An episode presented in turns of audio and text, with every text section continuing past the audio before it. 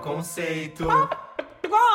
Bem-vindos ao episódio 144 do Farofa Conceito. Eu sou o Fábio. Eu sou o Armin. E eu sou o Jean. Sigam a gente nas redes sociais, é arroba Farofa Conceito no Instagram, no Twitter e no TikTok. Se inscrevam no nosso canal do YouTube, youtube.com.br Farofa Conceito. E ouçam os nossos outros podcasts, o Doce FC, que é o que a gente fala sobre trajetórias musicais, e o Lado C, que é sobre questões culturais. Estão em todas as plataformas de streaming. E também você pode adicionar as nossas playlists de música na sua biblioteca, no streaming musical que você preferir. Spotify, Apple Music ou Deezer. A principal playlist é a New Music Friday, que a gente atualiza semanalmente com todos os lançamentos que vão estar na pauta do nosso próximo episódio. Então, se você quiser vir preparado para saber tudo que a gente vai falar e ter a sua própria opinião, ouve lá que você vai estar por dentro do nosso tema. Alguém tem algum recado hoje? Eu tenho dois. Eu queria só comentar. Ah! Hum. Vai então, vai. Conta aí os seus. Olha só, eu, eu, eu tô ouvindo o novo álbum do Fresno, ou da Fresno, né? It's a Girl. E é muito legal, assim, eu, tô, eu adoro ouvir esse álbum, assim, durante a semana e tal. Inclusive, bati o carro essa semana, estava ouvindo aquele álbum, então, assim, muito icônico.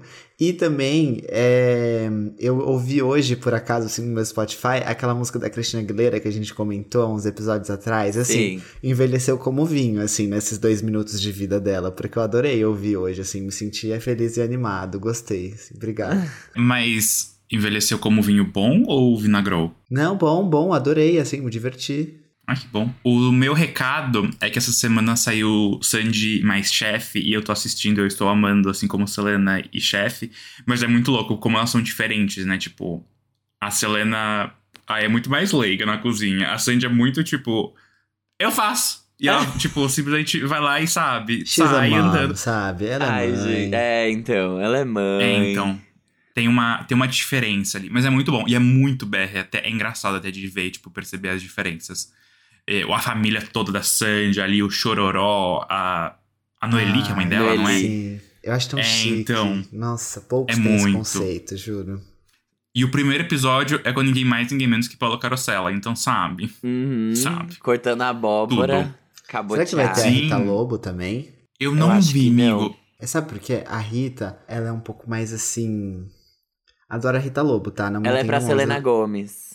Ela é um pouco mais direta, assim, ela é um pouco mais. Em, em algumas culturas considerada grossa, eu acho, assim. É, é diferente, assim, ela tem uma postura mais rígida. Talvez não combinasse tanto com a Sandy. Eu acho que ela não vai porque ela é do GNT, né? É Globo. Ah, tem isso também. E aí, HBO acho Um pequeno detalhe. Essa, essa era a É. minha, a minha, minha. Meu palpite é que ela não vá por causa disso. É que nem Bela Gil. Não sei se a Bela Gil vai, mas eu também não sei se a Bela Gil tá no GNT ainda. É. Eu acho que nenhuma das duas, porque saiu o trailer com vários rostinhos dos chefes, assim, só passando rapidinho. E eu não lembro de nenhuma das duas. Mas, é, na verdade, talvez funcionasse, porque a Sandy é meio acelerada na cozinha, é meio Ah, é? estranho, assim. Então acho que talvez combinaria com a Rita, porque a Rita é mais assim, tipo assim, sem tempo, irmão, entendeu? Exato, e tipo, a Sandy é muito louco, porque você fala, ah, ela deve ser mó calma, mó tranquila, assim. Não, não é. É tipo, as aparências enganam, não é mesmo? Imagina ela com o Júnior assim, da- tipo, o Júnior, tipo, ai, não sei o que ela. Vai, Júnior, vai, fio! a Beyoncé e a Michelle. a Sandy e o Júnior. Ai, coitada. Bom, então se ninguém mais tem recado, vamos pro nosso primeiro quadro, que é o. Você não pode dormir sem saber. Olha só, você não pode dormir sem saber. É aquele quadro que é o nosso Moments do Twitter com notícias fúteis e tal, mas vocês sabem que são notícias importantes. Tipo essa aqui que eu vou falar pra vocês agora, que é Demi Lovato acabou de lançar o seu mais novo produto aí, seu mais novo hit do mercado sexual, que é o Demi Wand, que é um, um vibrador. Eu achei assim, das coisas que Demi tem feito, essa foi a mais útil e mais relevante e mais legal, assim, adorei. Mas não posso Empreendeu. usar, né? Não serve pra mim. Mas achei Seja perfeito. criativo, Jean. Exatamente. Seja Uh, criativo. que- Gente, as minhas notícias hoje estão assim, meio diversas. Como, por exemplo, estão desenvolvendo na Michelin, né? Aquela marca dos pneus, um novo pneu sem ar. E que aí ele é prova de furos. Porque ele não é, tipo, né? Furável. Inflado, enchido. É. Exato. Ele vai ser Achei tipo ótimo. aquela sandália. Vocês já viram aquele chinelo nuvem assim, que ele é tipo, de algo- tipo Que ele é todo fofinho. Eu tô recebendo muitos ads dele no Instagram. Acabei comprando um, vai chegar daqui 45 dias úteis. Mas. Dois meses. Caralho. Eu imagino muito assim esse pneu, porque ele tem que ser preenchido com alguma coisa. Ele não é preenchido, é, tipo, a estrutura. Ah, eu não vou ficar falando aqui de carro, mas tipo, a estrutura da borracha fica tipo um. Molas. Uma mola. Eu vou mostrar pra vocês, Eu vou mandar foto. Não, entendi, Manda foto. entendi. Bom, mudando de assunto, né? Indo do, do meio automobilístico pro meio do entretenimento, Easy on Me da Adele completou um mês de lançamento, passou bem rápido, e ela foi certificada como platina nos Estados Unidos. Ela vendeu mais de um milhão de unidades lá e ainda tá no topo da Billboard Hot 100. Ela é a indústria. Gente, é. sério. Mas ao mesmo tempo eu sinto que essa faixa não tá sendo tão falada quanto deveria. Tipo assim, ela está acontecendo, as pessoas estão ouvindo e tal. Mas eu não sinto o impacto cultural dela tão forte. O hypão, né? É. Mas posso falar uma coisa? Não sei se vocês viram, tem aí primeiras previsões dizendo que All Too Well 10 Minute Version, Taylor's Version, pode ir direto pro topo da Billboard Hot 100. E eu Ai, fiquei, gente, eu acho isso assim, gente, um absurdo. Mas vamos lá. seguimos. Olha só, vai ter um festival aqui em São Paulo agora, que o Rock in Rio tava cansado de acontecer só no Rio de Janeiro. Ali, sabe, mó difícil de chegar, tal, não sei o que, Barra da Tijuca, depois anda mais um pouco. Aí chega lá, mó perrengue pra ir pra voltar, eles falaram assim, vamos fazer que nem o Lollapalooza, que funciona super bem lá em Interlagos. Aí eles criaram o festival The Town, que vai ser o Rock in Rio em São Paulo, prevendo aí um público de mais ou menos 600 mil pessoas. A primeira edição do festival vai acontecer em 2023. Tan, tan, tan. Nesse eu vou. Muito bom, né? Tomara que seja bom mesmo. Nesse Nossa, eu vou. Gente, vai.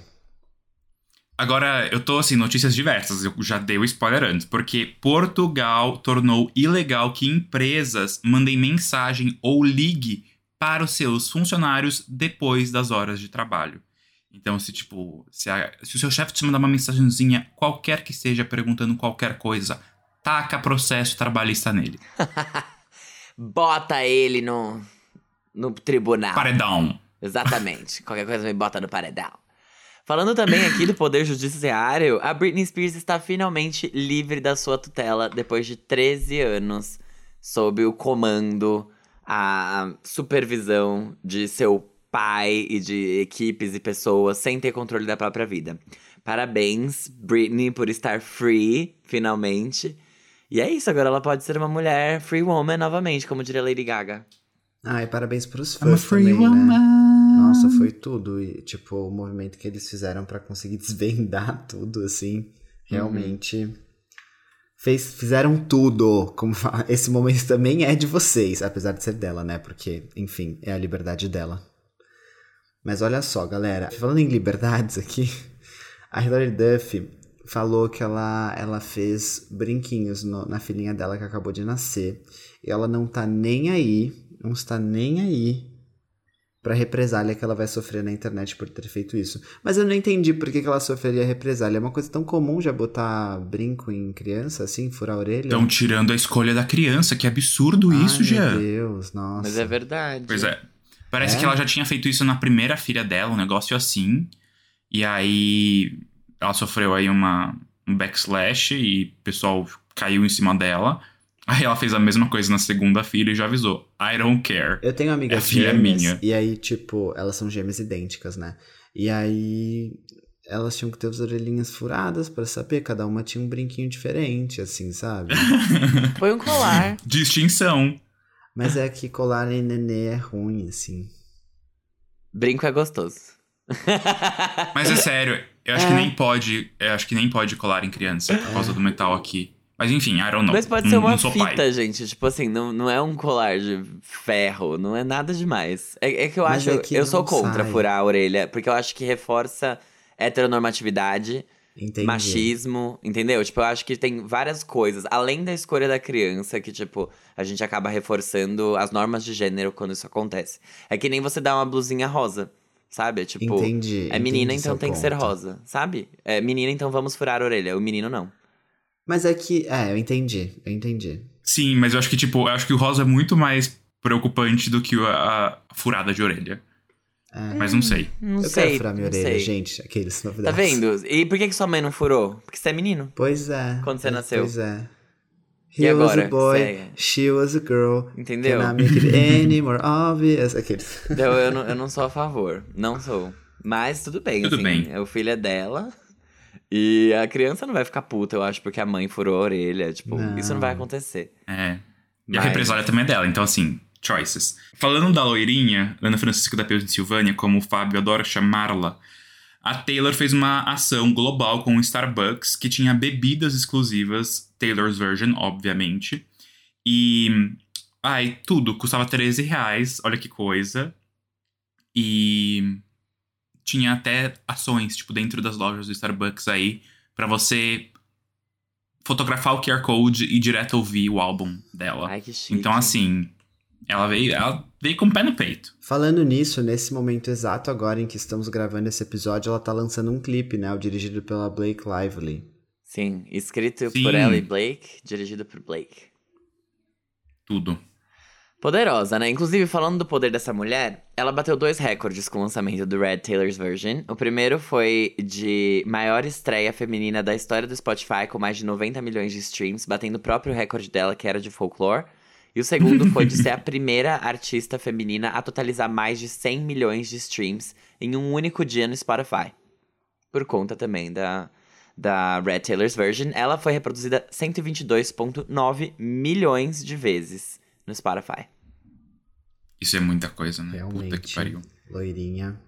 Como Você se só tem fez 7 A única milhões coisa que de me pessoas no mundo? entristece é que são todos Brincadeira. recordes femininos. Mas tudo bem. Ah, e o Drake Ah, é? tá aí, Não né, é tipo gente? artista geral? Não. Não, artista feminina. Ai, é. quem fez mais que isso? O Drake?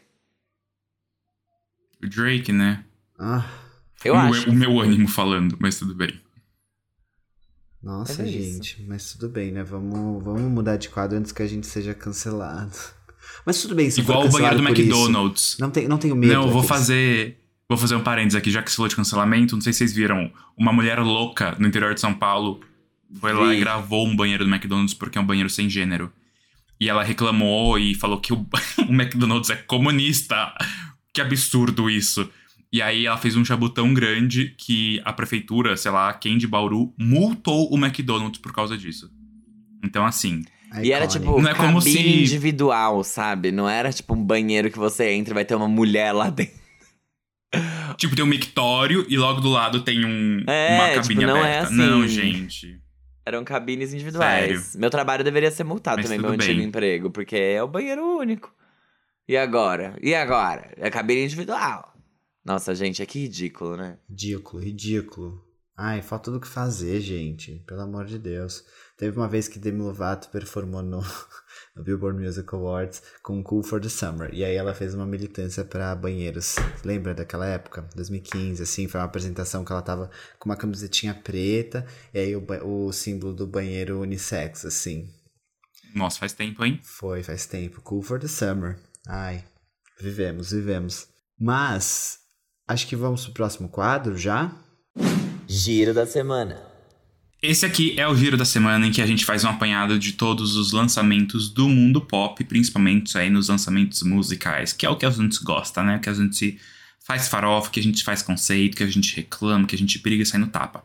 Antes a gente falar dos principais lançamentos, e vocês sabem quais são, porque essa semana, assim, foi tumultuada para o Farofa Conceito, a gente tem algumas menções, que são lançamentos que né, não dá pra falar de tudo toda semana. Então a gente acha legal contar pra vocês, como por exemplo, a grande coletânea de hits das misturinhas, porque Between Us, né, do Little Mix, chega aí pra celebrar os 10 anos da maior girl band do mundo e mostrar no melhor estilo Rouge que a jazz não faz. Era chata e atrapalhava o grupo, trazendo cinco novas faixas pop para alimentar a fã-base de viadinhos, já que o aquecimento global vai acabar com a grama do mundo. Ai, gente, o Fábio fez a pauta, tá? Vocês já devem ter percebido, porque sem condições. Falando em alimentar agora, a Kylie Minogue combate a fome entregando mais uma bela cesta básica para os seus fãs gays LGBT povo animado. Com a Guest List Edition do disco, seu último trabalho que chegou trazendo novas faixas e vários remixes para você usar droga na balada. Pena que a The Week acabou, né? Entre os convidados estão três... Fábio. Ai, ai. Entre os convidados estão três mulheres: Jessie Ware, Gloria Gaynor e Olha Alexander. A Rita, Sheila e Gominho deles. ai. A lenda do Ai, que tá lá no remix de Real Groove. Ai, ai. Mostrando que tá Ah, viu? viva, a Beyoncé lançou Be Alive, uma nova faixa pra promover a trilha sonora do filme King Richard, que contará a história do pai e técnico das lendárias tenistas Venus e Serena Williams. Ah, é? Eu não sabia que era isso o filme. Uhum. Mas tudo bem. Gente, alerta esquerdo macho. Thiago York lançou uma nova lacrada nas plataformas de streaming. Seu novo single Homem Cis, Branco e Hétero chamado Masculinidade, que já chegou de saia e unha pintada para quebrar os tabus e salvar as mulheres da opressão. Ai, ele, ele... O Twitter tentou cancelar ele, vocês viram isso? Sim. Eu acho que eu Mas, vi gente. por cima. Mas eu não entrei muito nessa. Thiago York é uma coisa que, felizmente, a minha timeline me, me poupa de ver. Então, assim. Não vi. Não, eu, É. eu, eu, eu gosto do Thiago York, assim, mas é. É- não- claramente não é pra mim, assim. Isso parece, parece um post do Quebrando o Tabu em 2014. Uhum. É, então. é isso. mas sei lá. Ai, tomara que, que alguém se sinta bem ouvindo. Mas vamos lá, pegando É. a curva da opressão, a Rosalia e o The Weeknd lançaram uma nova parceria chamada La Fama, que estará presente no álbum Motomami, o próximo da colonizadora. Na faixa, que já chegou com um belo clipe, o ex da Selena mostra que treinou direitinho ouvindo o Revelación ao cantar apenas em espanhol. Eu achei isso bom, tá? Assim, de verdade. Porque muitos deles, tipo, sei lá, Justin Bieber com Despacito, tipo, nem, nem se esforça. Então eu achei isso legal. Não. Demi Lovato, veja isso. O duo Area 21 do Martin Garrix e do Major lançou seu primeiro álbum, que se chama Greatest Hits Volume 1. O trabalho chegou com 12 faixas e nos vídeos das músicas, eles estão retratados por seus alter egos alienígenas. Será que vai ter live de Skyscraper pra eles? Ai, tomara que tenha. Quando ele tá cantando pros ETs, os vocais são perfeitos. Ai, gente. Fábio. O novo vai ser pra você, tá? Beijinhos. Gente, agora a gente entra no Netró Natalino, que é, né, o trenó natalino na minha versão gaga. De pessoa gaga mesmo, não da Lady Gaga. Querido Papai Noel, de Natal eu quero um emprego! John Legend assinou aí um novo contrato e agora faz parte da Republic Records, juntando-se a Taylor Swift e a Ariana Grande. Para celebrar e já começar a deixar os chefes felizes, ele lançou um novo single de Natal chamado You Deserve It All. Muito bem. Gente, olha só. A pauta de hoje está recheada de lançamentos importantes para nós, povo animado. E ela é longa, é longa, tal qual como esse álbum aqui que eu vou falar agora. Homicídio por canetada dá quantos anos de cadeia? Estrelando a nova temporada de Por que as Mulheres Matam. Taylor Swift lançou a arma do crime todinha regravada para nós, o Red Taylor's Version, que chegou com 30 músicas ao todo, sendo seis totalmente inéditas e a versão de 10 minutos de All Too Well, que estaria deixando a orelha do Jay Gyllenhaal vermelha até agora, seguindo o conceito do álbum, né? Red. Ou melhor, estaria se ele estivesse vivo. Pois é, o homem se encontra morto. Isso porque, junto do álbum A Dangerous Woman da Pensilvânia, lançou um curta-metragem para a canetada Fatal, que já soma mais de 23 milhões de visualizações no YouTube no momento que gravamos esse episódio. Ao que tudo indica, Taylor será absolvida pelo crime, já que o álbum registra uma nota de 94 no Metacritic atualmente.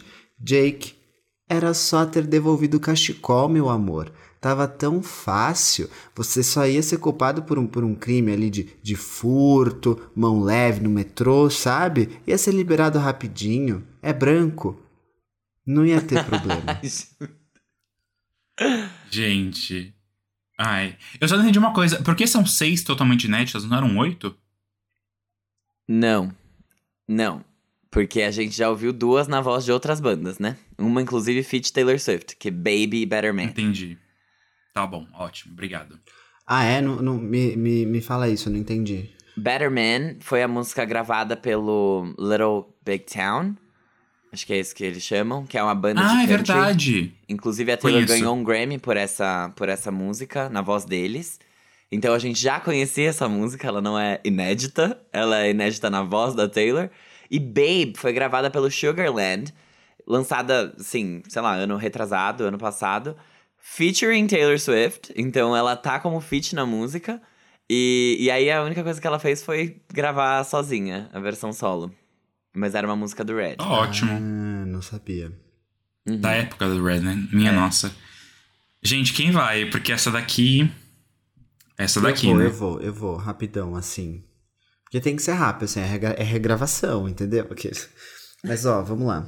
Ouvindo esse álbum, assim, eu vou falar as minhas impressões do que eu senti. Eu acho que o Red, ele é um álbum muito especial para Taylor Swift, no sentido de que quando ela gravou ele, ela deve ter sido um processo extremamente marcante, assim. Eu acho que quando ela fez, ela sentiu que ela estava assim, fazendo a melhor coisa da vida dela. E realmente ela estava fazendo uma coisa muito especial e muito boa. Então eu acho que ela. Eu, tudo aqui é suposições na minha cabeça. Eu acho que a regravação desse álbum pra ela, mexer nisso, abrir isso de novo e fazer, era algo que, tipo assim, mexia muito com ela, tipo assim, nossa, foi muito especial fazer. Tipo, e quando eu fizer de novo, vai ser muito especial também. E aí, quando ela chegou lá, nesse espaço, ela foi entrando em cada música pra regravar, ela não conseguiu chegar no ápice de emoção que ela tinha quando ela gravou pela primeira vez. Então, sei lá. Vou dar um exemplo aqui de We Are Never Ever Getting Back Together. Ela não conseguiu me passar aquela emoção que ela passa na versão original. E a mesma coisa segue para outras músicas do álbum. Tipo, 22 pra mim não, não desceu.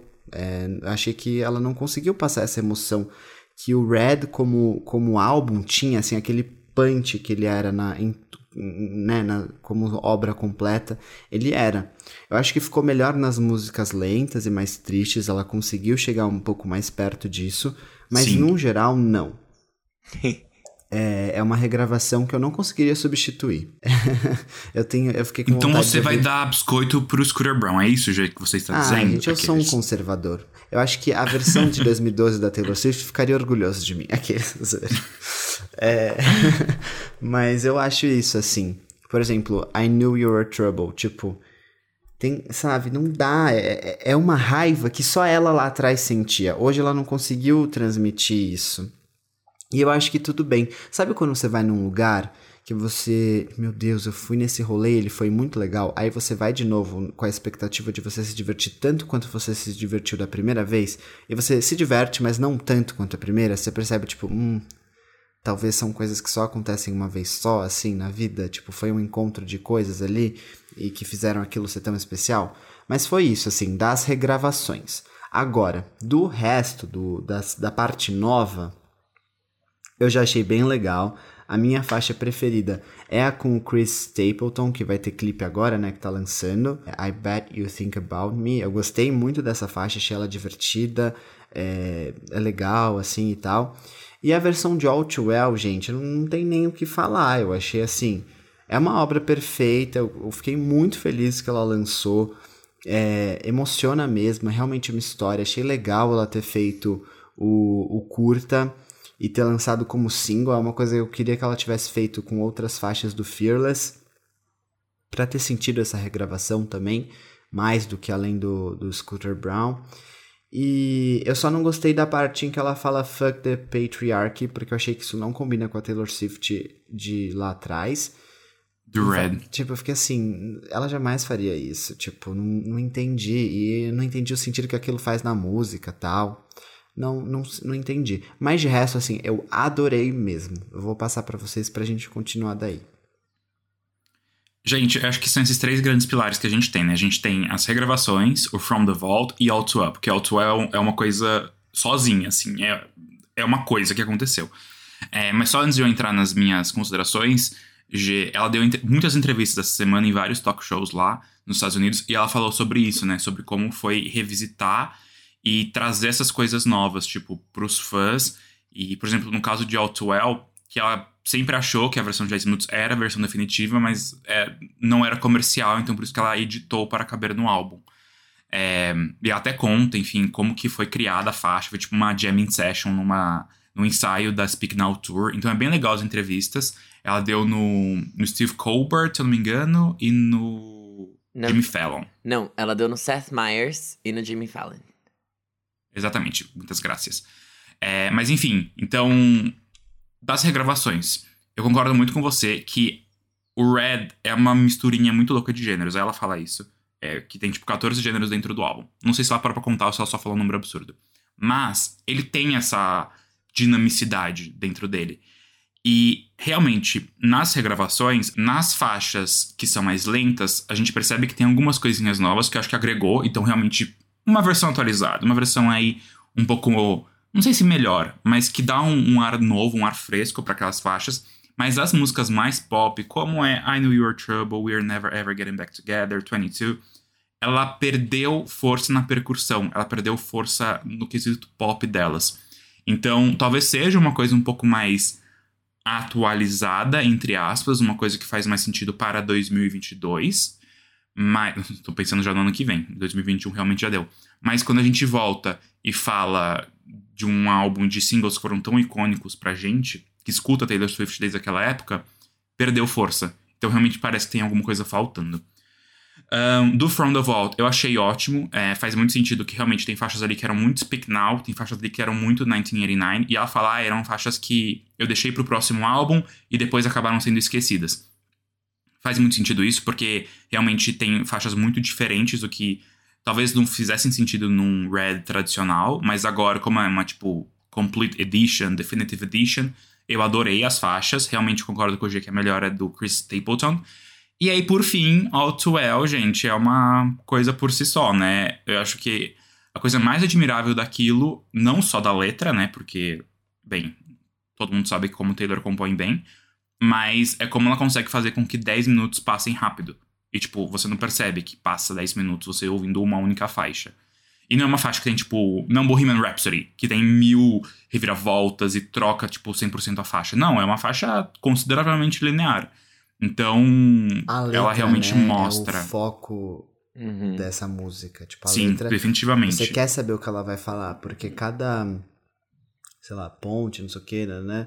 é, você- Ela vai adicionando coisas à história que fazem muita diferença pra gente que é fã e gosta dela. O que eu ia falar é que eu, uma coisa que eu acho é assim, o Red, ele é o último álbum que a gente tem uma Taylor Swift mais ingênua, sabe? Que ela ainda tá muito vulnerável, muito crescendo, Aham. muito tudo muito novo. Então, se a gente pegar o Fearless, Speak Now e tal, e aí você chega no Red, ela tá naquele momento assim, ó, na virada. A gente sabia que o próximo álbum ia ser uma coisa muito diferente, tipo, ela claramente estava crescendo. Sim. Então, esse, eu acho que esse momento específico da vida dela é tão icônico justamente por isso, porque é muito difícil você conseguir repetir a emoção daquele momento, sabe? É, total. E, e querendo ou não, ela tinha 21 anos quando ela gravou o álbum, né? De Uhum. 21 pra 22. Então. Na verdade, não, ela já tinha 22, desculpa. Mas é, é, é uma coisa muito. Ela tá em outro momento da vida, sabe? Ela não Uhum. tem mais aquela. aquela inocência mesmo. E. Eu fico curioso em relação ao que ela vai trazer no antes, sabe? Porque o que acontece? Nessas entrevistas ela falou muito sobre uma questão que é quando você explode e você vai numa festa, todo mundo tipo, ai, minha nossa, Taylor Swift, tipo, tudo bem como você vai, sabe? Te trata como uma pessoa meio intocável. Depois você tá, tipo, no seu segundo, terceiro, no caso do Red, já era o quarto álbum, já começa a ficar batido, né? Não batido, mas, tipo, a situação começa a se normalizar, entre Ah, é. aspas. Tanto que estavam criticando horrores ela, né? Como- Exato. Então, o tal. Red é, é esse turning point realmente. Então, eu quero muito ver, porque até agora a gente viu dois álbuns pré isso, que era o Fearless e o Red. Eu quero muito ver o pós, como que vai ser o 1989 e o Reputation. O que, que ela vai trazer nesses álbuns, sabe? De From the Vault, por exemplo. Eu acho que no Reputation, principalmente, vai ter várias, assim, canetadas afiadas e facadas. Mas enfim, vamos É. ver. Eu acho que as mortes vão ser brutais também. Ai, credo. Assassina mesmo. Assassina Total. mesmo. Gente, eu, eu tô super alinhado com vocês. Eu acho que, inclusive, é porque a gente comentou sobre o álbum antes da gente gravar.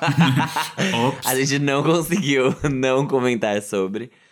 Porque é um álbum muito longo e, tipo, enfim, era um momento legal, né? Tipo, essas regravações querendo ou não revisitar isso e até faz a gente lembrar de quem a gente era quando a gente ouviu isso a primeira vez, é, quando a gente tinha 15, 14 anos. E o G tinha 16? 16. É. Então. Não, Red é de 2012. É. Mas ele é do fim do ano. Eu tinha 15. Ah, sei lá. Enfim, 15, 16. Whatever. Tá, entendi. E. Enfim, é meio que isso. Eu, eu tô super alinhado com vocês, eu concordo com tudo que vocês disseram. Eu acho que as músicas do From the Vault, elas trazem gêneros que são completamente diferentes, alguns mais puxados. Essa faixa, pra mim, com Chris Stapleton, ela é super mean de Speak Now, por exemplo. Muito, muito. a sonoridade e, e tem outras que não são tanto.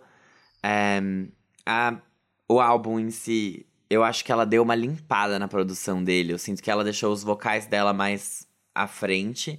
Ao mesmo tempo que isso é legal, isso atrapalha um pouco, porque tem algumas músicas especificamente, tipo a No Your Trouble, que às vezes parece que o vocal não foi tão produzido quanto foi na versão original.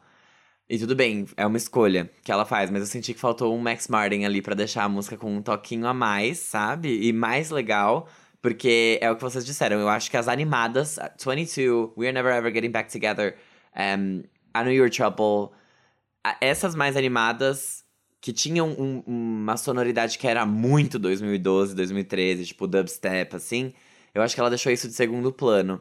E na faixa original era, era isso que trazia, né? Era essa produção que fazia a música ser tão explosiva como ela era. Eu acho que ela matou isso. Então, essas três músicas especificamente, eu acho que ela não conseguiu recriar a mágica que foi com Fearless, por exemplo. Que pra mim, Fearless é incrível. Eu acho a regravação de Fearless, ela recriou. Quando começa aquele. A, a batida de Fearless, que é a música que abre, eu já arrepiava. Aqui não. Aqui eu fiquei prestando atenção mais nos detalhes, no que ela mudou, porque também foi um álbum que me marcou muito. Eu lembro de eu acompanhar no chão Sim. do meu quarto, tipo, cada lançamento que ela fazia, eu deitava no chão e eu ficava ouvindo com o meu fonezinho. É, Begin Again, que foi lançada antes, a New Your Trouble, que foi lançada como single promocional. Então, acompanhei demais. E aqui eu ficava tentando pegar os detalhes e o que ela tinha mudado e o que ela não tinha. Muitas faixas eu não gostei tanto assim das mudanças. É, outras, que foi o que vocês disseram, as lentas, eu achei que foi muito agregador. Eu achei que elas melhoraram. Sad Beautiful Tragic era uma faixa que eu não ouvia na versão original e que eu adorei nessa. Eu achei que ficou Eu muito gostei da versão bonita. acústica. De State of Grace. Uhum. É, eu, State gosto, eu é gostava mais acústica, da né? versão acústica de State of Grace do outro também. Ah, Tudo eu entendi. fiquei tipo, ai, eh, State of Grace, as minhas faixas favoritas eu acho que eu prefiro na versão original. As que eu não gostava tanto eu preferi nesse. Eu tenho então, uma dúvida. All Chow, ela colocou algum backing vocal masculino e não tinha antes? Porque eu nunca Não, tinha, tinha. reparado. Eu nunca Já tinha, tinha. reparado. eu acho que assim, antes eu não sei se era uma pessoa cantando, de fato, teria que olhar nos créditos do álbum. Mas nessa eu acho que foi a voz dela mesmo, tipo, com uma Ah. correção de tom, sabe? Pra fazer o backing Entendi. vocal masculino, mas já tinha. E a, a versão de 10 minutos de All Too Well é incrível, assim, incrível. Ela ela escreve muito bem, é, é bizarro, assim, é, é absurdo. Não, é. Como, Gente. como você faz isso e como você consegue deixar algo tão imagético, sabe? Tipo, você consegue ver aquilo que ela tá cantando. E eu acho a, a letra, assim, Time won't fly, it's like I'm paralyzed by it. Eu acho incrível essa, essa parte do álbum. Eh, Sei lá, eu gostei muito da versão de 10 minutos. Eu gostei muito da produção dela, especificamente. É, mas é isso, de modo geral, eu acho que ela deu uma limpada na produção e isso não, não permitiu com que a, a mágica fosse recriada pra mim, Sim. falando pessoalmente. Mas ela melhorou, tiveram várias músicas que melhoraram na minha, na minha concepção. As do From the Vault, não me conectei muito com nenhuma, mas All Too Well 10 Minute Version pra mim já vale tudo. Esse álbum da Alexa que ela colocou dentro do álbum dela, 10 minutinhos ali, ó, sensacional. Mas, ó, o Front of All do Red é melhor que o Front of All do Fearless, não? Que o do Fearless era muito tudo igual. Eu acho que pelo menos a gente tem umas variações mínimas. Tem, tem bastante variação, sim. Então, é, Minimas foi uma. Uma aliviada. Mas, gente, achei Mas- tudo que vai estrear em primeiro lugar, assim. É, então. Não é confirmado, mas eu não duvido, porque ficou, tipo, Não, dois dias no topo assim- do Spotify US. É uma faixa que os, né, os fãs gostam muito, a gente gosta muito. E imaginar que isso iria acontecer, sabe? Tipo, ela lançar completa e ainda por cima estrear em primeiro lugar. Então, assim, é muito surreal. Eu não tô nem É muito conseguindo surreal. conceber. Mas o clipe é lindo, o, o short film, né? É. Tipo. É muito E aí, eu vou até falar uma coisa pra vocês aqui. É um short film, não é um clipe. E foi exibido em um cinema em Nova York. Vem Sim, Oscar. Ela, Ela Gente, pode se. Eu acho que ela. submeter ao? Oscar. Vocês acham que ganha? Não, acho que não. Não acho que não é pra tanto, mas eu não duvido que venha uma indicação. E aí, ela realmente faz tudo de caso pensado, né? Mas aí é, ela pode ganhar Grammy de melhor videoclipe? Eu acho que pode. É, Eu porque acho a que música pode. tem Porque 10 minutos. são regras fez um diferentes, de- né?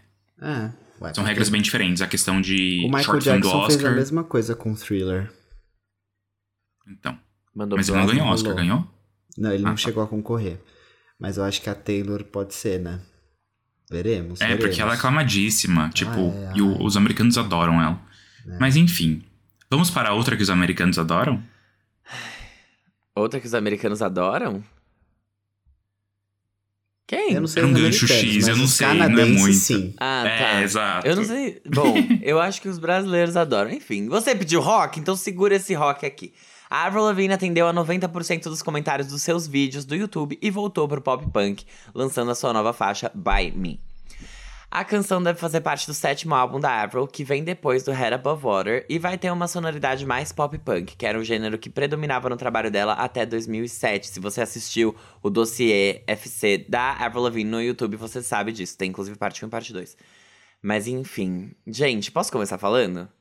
Sim. Pode. Achei um oportunismo desgraçado isso. Eles estão pedindo há 10 anos pra ela voltar a fazer pop punk, ela só volta quando o gênero tá em alta. Achei extremamente oportunista, isso não quer dizer que a música seja ruim, mas a voz dela está muito, muito, muito anasalada. Parece que ela cantou tudo com o nariz entupido, num tom extremamente alto também.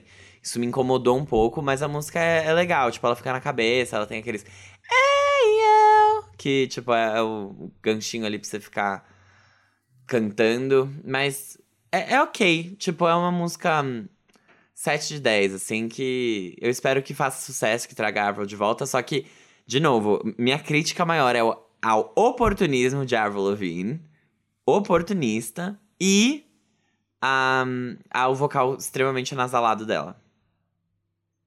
Eu não sou uma pessoa que viveu muito a Avril, tipo, dessa fase, né? Eu comecei a acompanhar um pouco mais ela depois, no- principalmente no Goodbye Lullaby. E não é o tipo de faixa que eu me conecto muito, que eu adoro muito, mas eu sei que é muito o que vocês dois viveram.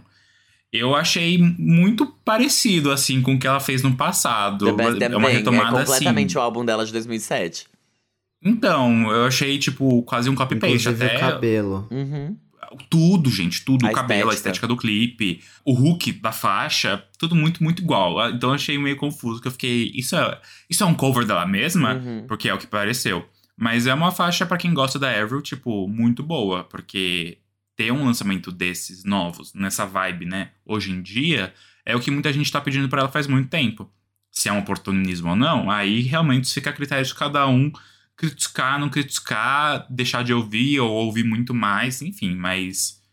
Bem. Avril sendo Avril, eu acho, né? Tipo, então ok.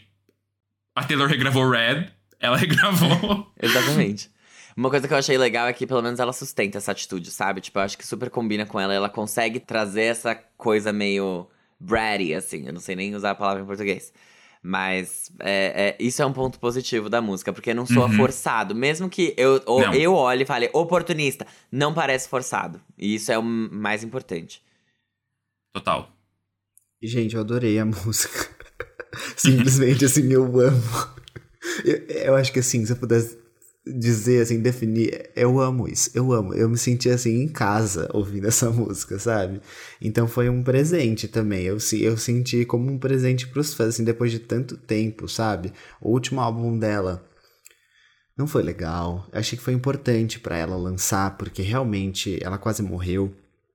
Então, beleza, passamos por tudo isso, os últimos dois álbuns que foram períodos difíceis na vida dela, divórcio, tal, é, doença, e não tava legal. Então, eu acho muito bom ela voltar agora para uma zona que a gente pode chamar de conforto, mas uma zona de, de, de dominância também, né? Uma, uma, uma, zona que ela sabe o que ela tá fazendo. Eu gostei que ela trouxe o Travis Barker, que é o, aparentemente o cara do momento, né? Agora para uhum. produzir essas coisas. E sempre foi, na verdade. E eu gosto muito dele, eu gosto das coisas que ele faz. E eu acho que a Avril, ela tá é daqui para cima, sabe? Assim, eu vejo ela pega, tipo, pega essa estrada, amiga, e segue, vai até o final. E vai, vai, uhum. porque aí você vai, aí você vai ali pegar outras conexões, você vai fazer umas coisas diferentes, porque ela é, ela é boa, a gente sabe que ela é boa. Então eu tô, eu tô feliz com esse lançamento. Adorei, achei divertida a música, ela fica na cabeça, ela tem um shadezinho ali que ela precisava passar e me diverti horrores e, e tô ouvindo muito. Avril, eu te apoio. É isso. Tudo. Tudo então. Próximo tópico, porque essa puta Ai, hoje tá bem grande. Cansada de fazer gracinha com a ansiedade dos fãs, Manu Gavassi finalmente lançou seu quarto álbum de estúdio, chamado Gracinha, olha só. Com participação de Tim Bernardes e uns franceses aí, né? A Peter Pan da Vila Mariana trouxe uma sonoridade mais experimental para o trabalho, que conta com os singles Catarina, Subversiva e Eu Nunca Fui Tão Sozinha Assim. Ela também preparou um visual para acompanhar o projeto, né? Que vai estrear na outra sexta-feira no Disney Plus, né? Na Black Friday, dia 26. Tipo, ninguém vai parar pra ver, mas tudo bem. Hum. E aí? E aí? Já... Não é agora, dia 19? Não. Não, é 26. 26. Ai. Bom, vou começar. Olha só, gente. Um álbum curto, né? Pra quem ficou dois anos é, sem celular. É, acho que ela louca. ficou nove meses sem celular, gente. Ah, o que parece é. um O tempo passa diferente pra quem tá com o coração partido. Já devia, já oh, dizia Taylor Swift. Ó, oh, Sueli. Ó, oh, o tempo passando. Mas, gente, veja bem. A Manu, quando ela entrou no Big Brother, ela falou que ela era a patricinha snob de São Paulo mais legal que a gente ia conhecer. E aqui ela deixa muito claro que ela é uma patricinha snob de São Paulo. Esse álbum é snob. Tudo nele é snob. Tudo. Tudo nele é snob. Ai, desabafei. É, e, é e isso, acabou assim. aqui. And the rest não, of my case. É, Próximo. Não, é isso. Eu acho que as músicas são boas, ele é bem produzido. Ele é um álbum. Ele é um álbum bom, não tenho o que falar. É, a Manu traz letras muito legais. Eu acho que Tédio é uma música que a gente gosta de ouvir da Manu quando ela escreve aquelas coisas meio shady também, é, aquele jeito bem é, meio diva dela de falar sobre as situações da vida. Eu gosto muito de Subversiva, que é o single que já tinha sido lançado.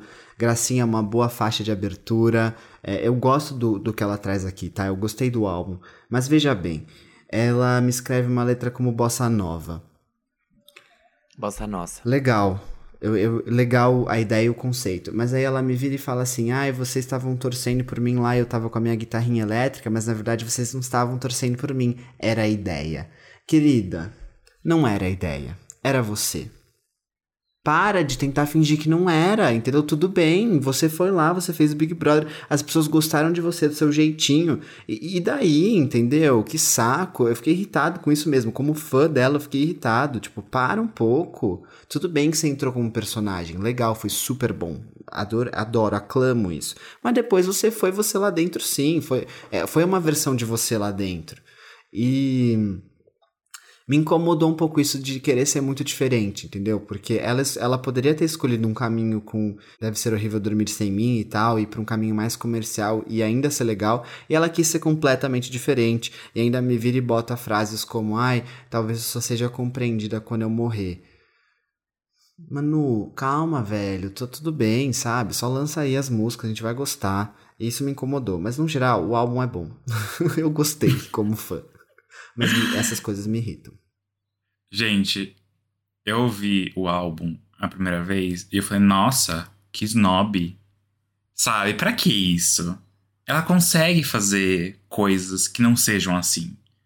Aí do nada são mete coisas um, que- ah, omelete de fromage, tipo, ah, sabe, fala uns Então, assim. então, exatamente. E aí eu fiquei, sabe, ai, como você é engraçadinha, tentando ser muito diferente. A diferentona, foi justamente isso que eu pensei. Mas assim, na terceira vez que eu tava escutando o álbum, eu já tava tipo, omelette de fromage. É, entendeu? Eu não vou mentir, eu não vou negar que, agora, tipo, eu ouço, eu Sabe? faço a piadinha também. Eu me senti muito contraditório, mas que bom que eu não tinha falado isso antes de ouvir o álbum mais vezes aqui no episódio. Foi muito isso, tipo, é muito snob, é muito nariz empinado, é muito tipo, eu sou diferente, ninguém me conhece, ninguém me entende. E aí, ok, eu concordo muito com o G que essa atitude, tipo, sabe? Bora pra frente, amiga. Não é assim também, sabe? Não é, não é seu primeiro álbum. Não é como se ninguém nunca tivesse ouvido nada seu.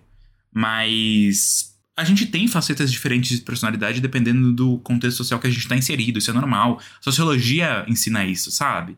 Antropologia ensina isso. Então, eu concordo muito com essas críticas do G, mas eu me diverti horrores depois ouvindo o álbum, infelizmente. Ou felizmente, sei lá. Não, Bossa felizmente, nossa, felizmente. A hora que ela fala da dose de cachaça, eu nem bebo. Eu, toda hora que tava falando isso, eu repetia. Tipo, é, Cansei é muito boa. Tédio, que é a música que ela faz com a, com a francesa lá.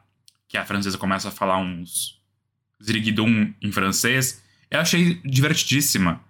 Omelette de fromage, pra mim, É, eu gargalhava de rir, sabe? sim. Então, ai, um sabor muito agridoce na boca. Mas ao mesmo tempo que eu quero falar mal, Entendo porque... as críticas e entendo os elogios, assim, é uma... é uma- Exato, é. exato.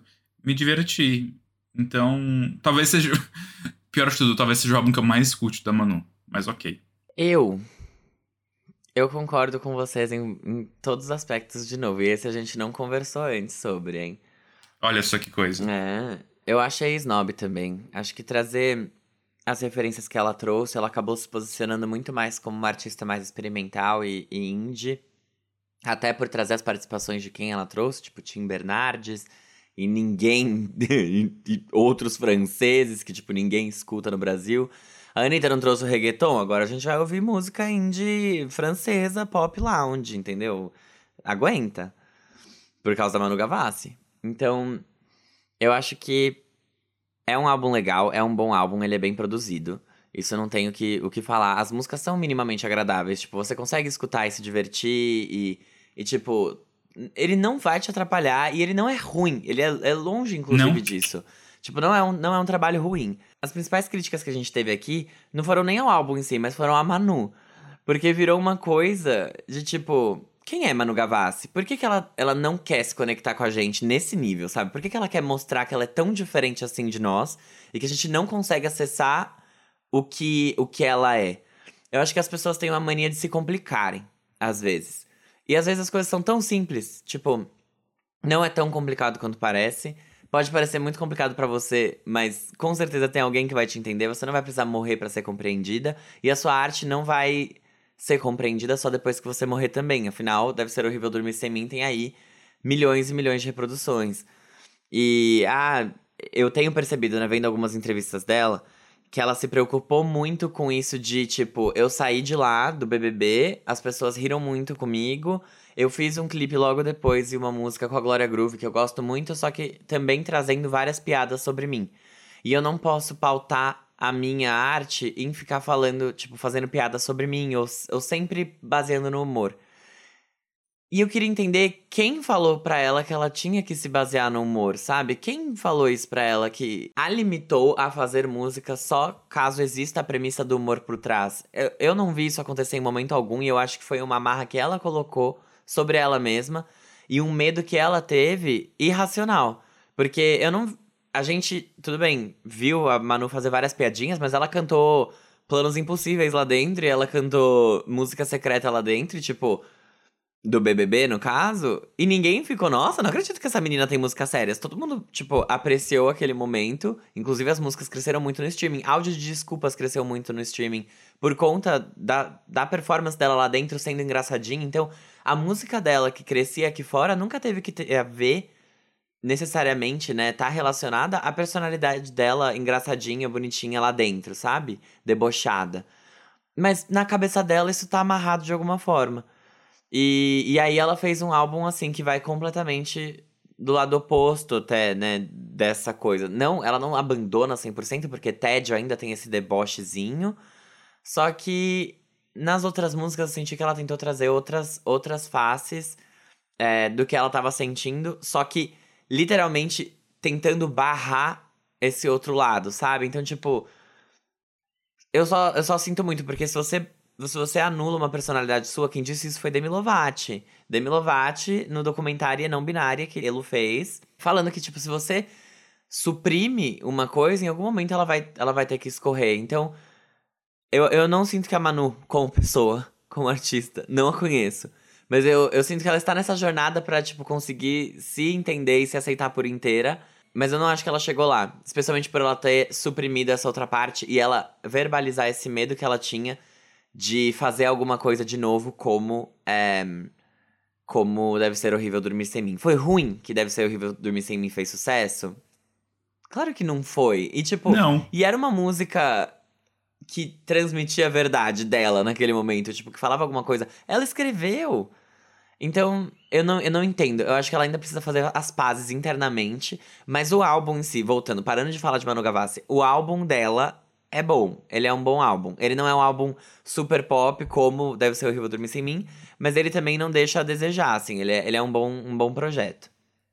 Fala, G. O que eu acho é que, assim, ela, ela tem a Taylor como grande inspiração. Não inspiração, mas, assim, ela é muito fã da Taylor. E eu não entendo como ela não consegue aceitar isso nela, sendo que a própria Taylor faz isso, sabe? Por exemplo, no Red que a gente falou hoje. We Are Never Getting Back Together, tipo, porra, que isso é uma faixa engraçada, sabe? Ela tá, ela tá se zoando. Ou então em Blank Space, a Taylor. Mano, ela tá falando dela mesma de uma forma assim. O clipe é um, é um próprio deboche dela mesmo, sabe? De como as pessoas lidam com a imagem dela como mulher que namora homens e, tipo, mano, aceitem que eu sou assim e pronto. Por que, que ela não consegue ter isso? Tipo, eu acho tão legal quando a pessoa ri de si mesma, que é o que ela fez no BBB. Tipo, relaxa, tá tudo bem, é legal, é positivo, mostra uma. Até uma autocrítica, tipo, é muito mais. Rir de si mesmo é muito ah, mais sério, muito mais importante do que, do que a gente acha às vezes, né? Sim. Então eu não Uhum. entendo essa, essa, essa pressão tão grande. Porque ela, ela é boa ela é boa E posso faz. dizer mais? Muita gente fala, ai não, porque a Taylor Swift, tipo, escrever uma música de 10 minutos por causa de um cachecol. Por exemplo, vi gente falando isso. É, ah, ela precisa fazer terapia e precisa se entender. Eu acho que a diferença aqui é muito clara entre o que a Taylor faz pra canalizar essa energia, essa tristeza e esses sentimentos dela na composição versus a Manu. Porque a Manu fica. Eu sinto muito o que o Fábio falou, que parece que ela não se entende, ela não se aceita. Tipo, eu nunca. Pra mim, nunca foi uma música autodebochada, sabe? Eu nunca vi ela, tipo, se escancarando assim, no sentido, nossa, olhem, riam de mim. Não sinto isso dela. Deve ser horrível dormir sem mim. Que marco foi aquilo? E só mostrava os potenciais que a Manu tinha de escrever faixas relacionáveis que eram engraçadas e que não necessariamente tem esse fator tão forte. Então, não sei. Não sei. Mas realmente, eu acho que ela precisa passar por esse processo. Falta um negócio meio catártico nela, né? É. Eu vi uma entrevista e ela fala sobre isso, de rir de si mesma. E ela fala que, tipo, é bom, que ela gosta, que ela acha super importante rir de si mesma, que ela consegue fazer isso. Eu sinto que ela, ela tem uma preocupação dela fazer isso tanto que as pessoas passem a querer que ela faça sempre, sabe? Só que, de novo, pra mim essa é uma marra que só existe na cabeça dela. Pra É, mim. Eu não, eu não tô no lugar dela pra ver e entender a pressão e nem nada disso. E nem quero estar também, mas. é, eu não vi essa marra acontecer. Eu acho que as pessoas estavam abertas pro que viesse. Tanto é que elas estão consumindo esse álbum mesmo sem ele ter um super hit de pop. Então. É, é coisa, a coisa dela se aceitar e, e realmente, tipo, não é só falar que não liga porque os outros pensam. Mas é realmente não ligar e ser mais autêntico com você mesmo. E, sabe, lancei porque eu quis lançar e é isso aí, é nóis. E, Então, é isso. É isso, Total. gente. Vamos pro. Pro próximo tópico. Mais uma brasileirinha conosco. Inclusive, Manu ga- ganhou o EMA de melhor artista brasileiro esse final de semana. Sim, pois é. Ó, depois de Fake in Love, a Anitta voltou ao espanhol com a sua nova faixa, Envolver, que já chegou com um clipe dirigido por ela própria, a nossa Pedro Álvares from Rio. A faixa é direcionada para o mercado latino e já estava pronta há algum tempo, segundo a própria Annie, que irá se apresentar no palco do Grammy Latino na quinta-feira, dia 18. Olha só, não sabia disso. Uhum. Farofa Conceito também é cultura. Olha só, vamos lá. Vou falar aqui já o que eu achei. Vi muitas pessoas no Twitter aclamando a faixa, falando: Meu Deus, agora sim, agora veio. Para mim não veio. Eu achei é, igual, assim, não, não me pegou, infelizmente. não, eu ouvi algumas vezes, eu fiquei, tá bom, legal, a, a música é boa, mas não, não, não me pegou. E aí o que me fez pensar? Eu não. Finalmente eu admito isso sem medo. Eu não concordo com a estratégia da Anitta de tentar entrar no mercado latino através do reggaeton. Ponto. Eu acho que ela tá fazendo mais do mesmo já há muito tempo e não, não me conecto. Eu não vejo as pessoas olhando para ela lá fora e enxergando um grande valor. Eu vejo, na verdade, eles achando que ela é algo muito comercial, quando na verdade a Anitta tinha um grande uma grande virada aí de tentar fazer, de tentar uma entrada pelo funk, mesmo que cantando em espanhol, mas misturando com outros gêneros e tal, mas o diferencial dela seria esse. Talvez como a Rosalia conseguiu, entrando com os gêneros dela, a, a Anitta trazendo essa pitadinha de funk, fazendo algo mais experimental, é, como a Shakira fez há, muito tempo atrás, trazendo várias coisas diferentes. Eu, eu sinto que a Anitta perdeu aí a, a, a faceta artista dela, para ir muito pro lado comercial, e aí acabou que nenhum dos dois está dando muito certo. Eu não senti a faixa, não bateu em mim. Todo mundo já sabe aqui, falei muitas vezes que eu não sou uma pessoa do reggaeton que escuta muito, mas eu achei a faixa que assim, o que ela tinha conseguido fazer com Fake in Love, que era justamente o que o G comentou de trazer um pouco do funk, então levar o Brasil lá para fora de fato, eu senti que ela falou: Não, tô nem aí, vou fazer aqui uma coisa mais do mesmo. Não senti essa faixa brilhar, por mim, dos lançamentos mais recentes da Anitta, né? Que Girl From Real, Fake in Love e esse Quem Envolver é o mais fraco deles, e eu não entendi porque ela tá chamando de grande aposta. Não. O clipe é bem legal. Essa não, não é a grande aposta. Não é? Tem mais uma ainda? Era. A grande aposta vem só em janeiro. Ah. Mas que. Ah, então dane-se. Não, já ah, eu achava que era essa a grande não, aposta. Não, então, assim, ai que saco, era isso? Pelo que eu, eu falei sobre isso com um fã de Anitta esses dias no Twitter. E eles me explicaram. a fanbase da Anitta me explicou que vem essa música em espanhol. Em dezembro tem uma música em português e a grande aposta é só em janeiro. E ela falou isso numa entrevista que ela deu pra algum lugar. Falou sobre, enfim. Só que essa não é a grande aposta ainda. Essa é só uma música. Então sei lá. É só uma música mas ela tinha falado, é, quando ela lançou Fake in Love, ela falou que a grande aposta seria a Era próxima. Era o próximo single. É, então. Mas... Esse é um promocional? Então, eu não sei se isso vai estar no álbum. É, é o que o já falou, eu não estou entendendo o que a Anitta está fazendo. Ponto. Nossa, eu não entendo mesmo. Então, assim, não põe no álbum. Essa faixa não é tão boa, entendeu. Anitta. Eu acho que assim, depois do checkmate a gente nunca entendeu. Nem no, na era checkmate a gente entendeu. Mas assim, não, não sei. O que tá rolando muito, e eu sinto isso, é que a Anitta não quer ela não quer lançar o Girl From Real com a pandemia do jeito que está. Tipo, com, mer com mercados fechados, com tudo fechado ainda. Ela quer lançar quando estiver aberto. Então ela tá empurrando. E aí, pra ela não ficar sem lançar nada, ela tá lançando essas músicas, tipo, engavetadas, ou ela faz uma participação. Tipo, a música em português provavelmente é uma participação. Então, eu tô vendo meio que dessa forma, assim, ela tá meio que construindo um terreno para depois ela chegar de fato com aquilo que ela vai conseguir promover, que ela vai conseguir em um monte de, de programas de TV cantar e fazer tudo isso. É, porque agora, querendo ou não, as aparições estão restritas ainda. Um pouco. Mas então, então, por que, ela lançou o single Girl from Rio? Porque é um single bom. Tipo, eu acho que ela. Eu gosto dessa música como introdução a ela no mercado americano. Tipo, por que, ela lançou agora? Por que, que ela fala que. Tipo, sei lá. Eu não sei. Eu não sei, eu não, eu não sei explicar. A única pessoa que poderia explicar é ela mesma ou alguém da equipe dela. E eu não tenho esses acessos, esses contados. Eu também achei essa música fraca. Achei ela esquecível. Acho que ela volta um pouco mais pro que foi Veneno. Só que ela ainda não. Ela não é tão é, marcante quanto foi Veneno, que tinha um refrão super forte. Eu achei ela morna. O clipe tá bem bonito, porém. O clipe tá, tá muito bonito. Mas não, não, não entendi a comoção O clipe tá bem legal porque, tipo, ela faz uma coreografia e uma das coreografias ela tá sozinha, na outra ela tá com um cara, só que é a mesma coreografia. E aí é tipo, que demais. meio que se complementa e as cenas, elas, elas se complementam. Mas é isso, eu achei. Eu não tô entendendo. Eu não gostei tanto assim quanto as outras pessoas gostaram. O clipe tá lindo, mas é, é meio que isso. É exatamente isso. É tipo, Nada, nada. procurando novidade. Não a encontrei. Enfim, né, gente? Vamos então pro próximo tópico da pauta, que é pras meninas héteros. Tem alguma menina hétero aqui, gente? Levanta a mão aqui só pra eu ver. Não. Um pouquinho. Hum, tá bom, então, nenhuma. O álbum do Bruno Mars com Anderson Paak pro Silk Sonic, que é o projeto dos dois, finalmente veio aí. Ele se chama An Evening with Silk Sonic e ele conta com os singles Smoking Out the Window, Skate e Leave the Door Open, que foi número 1 um na Billboard. O objetivo do projeto, segundo Anderson Paak, era lançar um álbum que soasse como um show. E aí, eles conseguiram, gente? O que vocês acharam? Sim. Eu vou falar a minha opinião. É, conseguiram sim, tá? É, eu nem sabia disso, mas eu ia falar sobre isso aqui. Eu, eu acho sim que parece um show.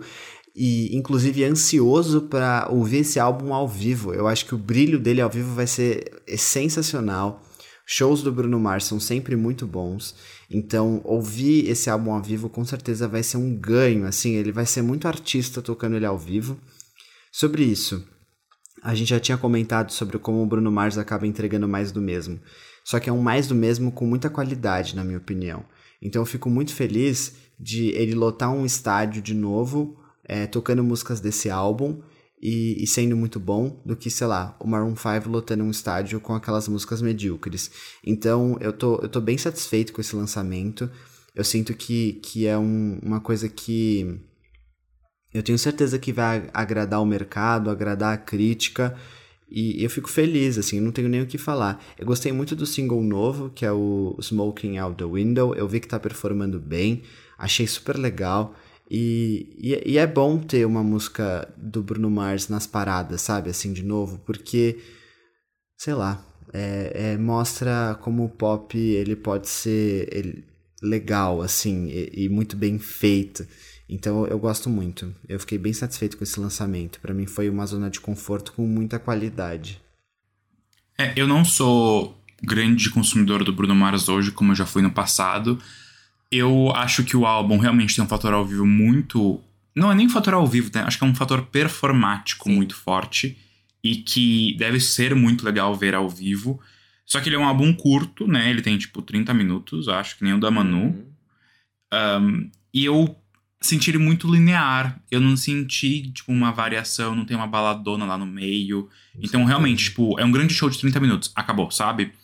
É, e além disso, eu.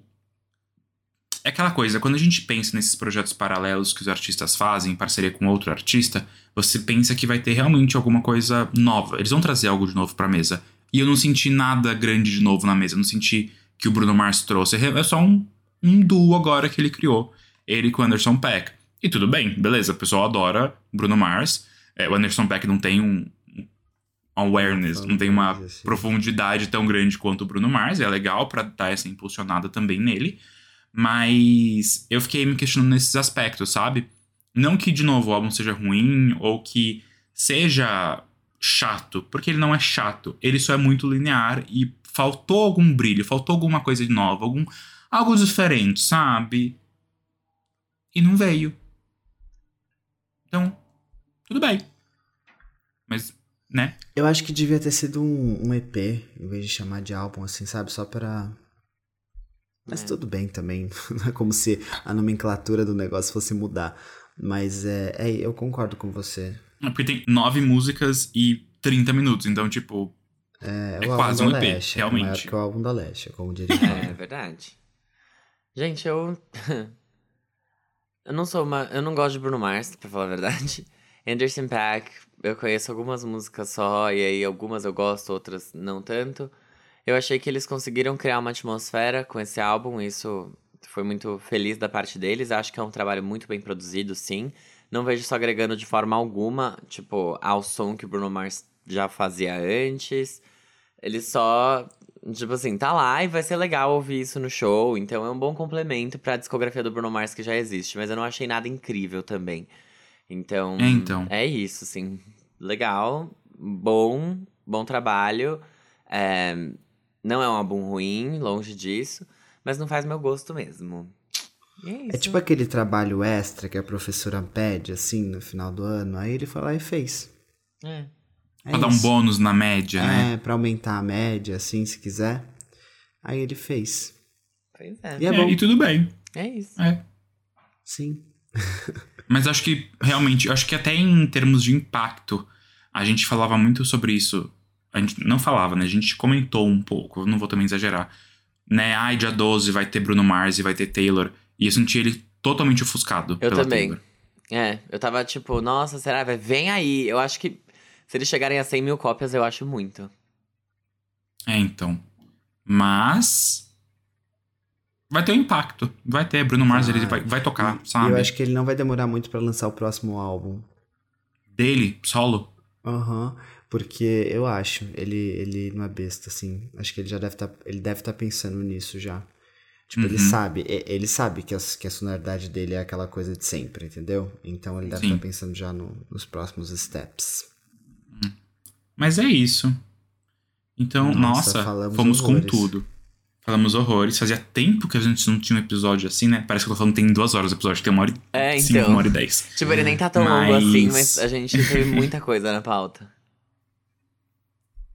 Sim, é, não foi. Não foi blá blá blá, não foi chit-chat. Foi realmente conteúdo. Trabalhamos, aqui. né? Entregamos. Trabalhamos muito. Gente, só o álbum da Taylor tinha 2 horas e 10, sabe? Mas é isso. Semana que vem tem a Adele vindo aí, então vamos ter que trabalhar de novo. É. Agradecemos os biscoitos, farofers. Quem divulgar a gente ganha Pock Points. É. Aí. E esperamos que vocês nos vejam no próximo episódio. É isso? Yes. É isso. Beijinhos, Beijos. gente. Beijos. Bye. Bye.